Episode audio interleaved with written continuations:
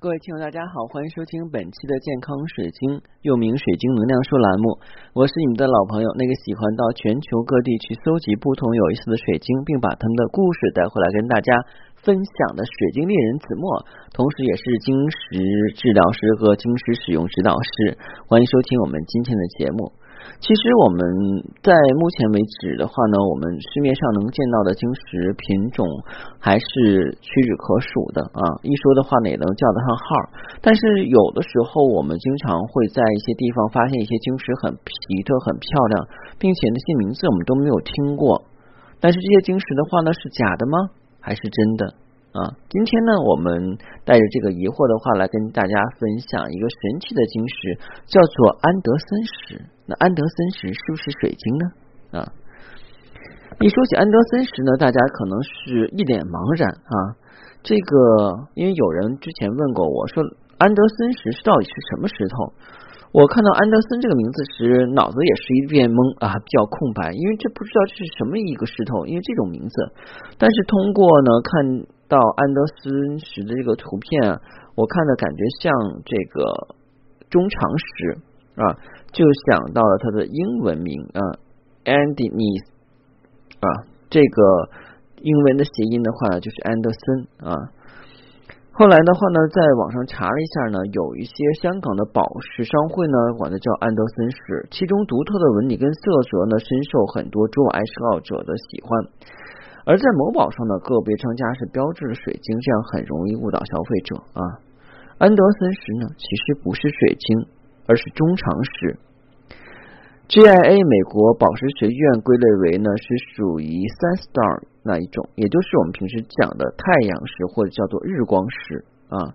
像宝石级的日光石，主要产在美国俄勒冈州、非洲的埃塞俄比亚等，颜色有红色、橙色、绿色。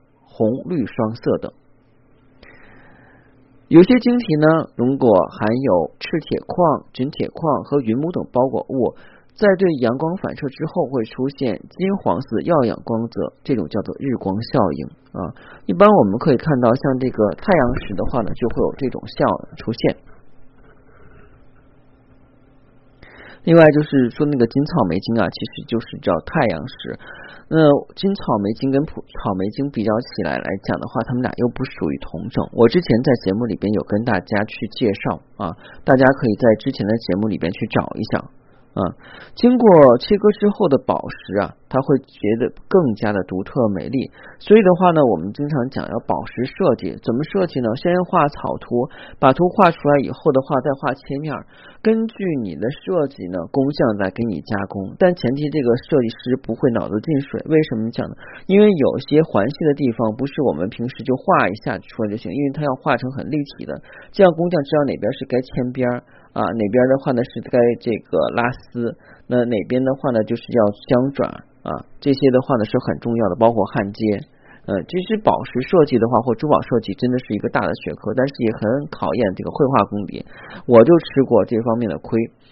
那安德森池呢？其实我们刚才讲的话呢，就是一种日光石。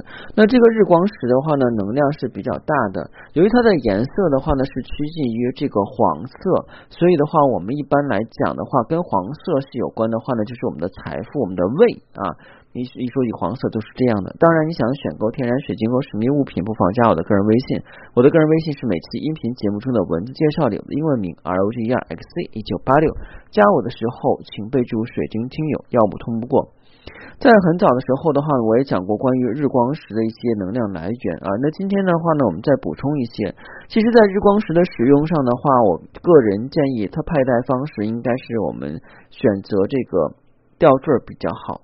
啊，因为日光石所处的位置，如果我们在吊坠，就是我们身体七个重要核心点，就是我们的这个头顶，然后额头的眉心啊，以及我们的喉咙啊，我们的这个心脏啊，还有我们的这个胃、肚脐啊，以及我们这个肚脐以下的那部分。那正好的话，在这个中轴线上，我们佩戴的晶石它是可以贯穿能量的。而安德森石本身来讲的话，也就是我们说的日光石，它对我们的胃会非常有好处。现在呢，得胃病的人特别多。第一的话呢，就是情绪，情绪是导致这个胃病的第一大杀手。第二的话呢，就是饮食不规律。现在很多人喜欢吃宵夜，吃三餐、四餐、午餐，吃油腻的东西。另外的话，不吃早饭，还有一些人的话呢，经常是这个。呃，夜班生 夜班夜猫的生活，也就是他昼夜黑白颠倒，所以饮食也是不太规律。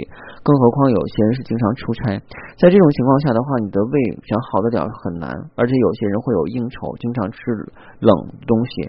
刚是喝完凉啤酒以后的话呢，就吃那个麻小啊麻辣小龙虾或什么的，这种东西一冷一热的话，非常非常刺激胃。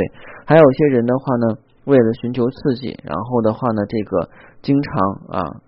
去挑战大胃王的比赛啊，那这样的话也是很伤胃的。啊。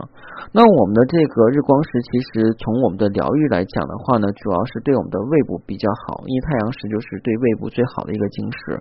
当然，你可以用黄水晶。那其实作为黄色系来讲的话，它确实有招财的功效。啊，那就是用我们的太阳石的话，如果佩戴也是有一定的招财的效果，不过不是很明显，因为它不属于是财富类晶石。那这个太阳石其实是按照我们的疗愈晶石来比较的，所以它是在疗愈系里边的。啊，所以大家这个需要注意啊。另外的话呢，太阳石的硬度啊还好，因为的话硬度是差不多在六左右啊，但是也尽量的话不要去磕碰硬的东西，尤其是不要把它放到晶洞里净化，因为晶洞的硬度是七，很容易把这个晶石的表面划坏了。因为我们一般都喜欢切割面的晶石，它在折射光线的这个角度和光源下会非常漂亮啊。另外，太阳石的净化方法的话，肯定是依靠太阳，它是可以接受八到十点钟的太阳的这个照射啊。放在位置的话，就可以放到我们这是有能够见到日光的地方，能够直射是最好的啊。什么叫直射？直射就是我们有的时候在家里边会发现某一个点的话，太阳光金灿灿一片，就到了家里边了啊。然后的话呢，就像沐浴在这种啊。金黄色的这种阳光之下，感觉非常好。但是过了一点以后的话呢，虽然你的家也是一样啊，有外边的光线照的是亮的，但是没有那种金黄色的光芒。因为太阳石本身来讲的话呢，它虽然是喜欢太阳的光的，可是它不能够接受正午十二点到两点的这个刺激之光。这个的话，具有极特别的金属，我之前讲过是可以接受的啊。另外那个太阳石啊，尽量啊还是要自己佩戴。啊，因为我之前有些人的话呢，就是比较好心，当他戴晶石有效果以后，都觉得这个好东西要分享给大家呀，分享给他家人呀，他自己戴以后给他妈戴或者给他女儿戴啊，那这样的话呢，就会导致能量磁场的紊乱，就没有什么意义了啊。就像我想问你一下，你跟你家人再亲，跟你老公再亲，跟你孩子再亲，你们会同用一个牙刷吗？啊，要说的话，这个碗筷，那大家洗洗的话用也就那么着了。但是牙刷是绝对不会的，就是希望你们在使用晶石的时候，要按照牙刷定律一样去使用啊，一人一个啊，专物专用啊，不要来回的换着戴啊。当然，如果你是把当成颜值产品的话呢，我就不可付费，我不说话了。如果你是觉得它是有疗愈功能的话呢，一定要自己使用就好啊。好了，今天的节目就到这里了啊。如果您觉得我节目不错的话呢，不妨啊订阅我的节目，从头开始收听。相信这满满的四百多期干货，已经让您啊对水晶有更加的了解。谢谢大家，再见。